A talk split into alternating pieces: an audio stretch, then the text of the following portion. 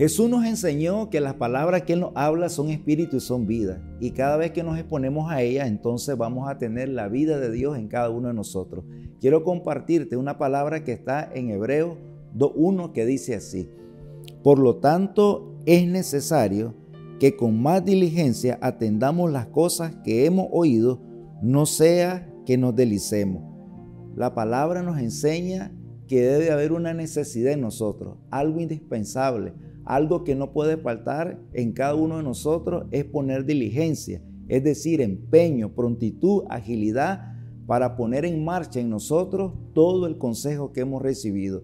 Para Dios es muy importante porque veremos cada uno de los aspectos de la vida de Dios en nosotros hechos una realidad. La vida de Dios nos mantendrá en el lugar correcto. Aquí nos enseña la Escritura que si nosotros atendemos cada principio, cada enseñanza de Él para la familia, para los negocios, para el ministerio, nosotros estaremos en el lugar correcto y evitaremos ser desviados por una mala enseñanza, por una mala experiencia, por cualquier aspecto de nuestra vida. Dice que es la manera en que nosotros no perdemos el rumbo. Es decir, que lleguemos a cumplir la meta.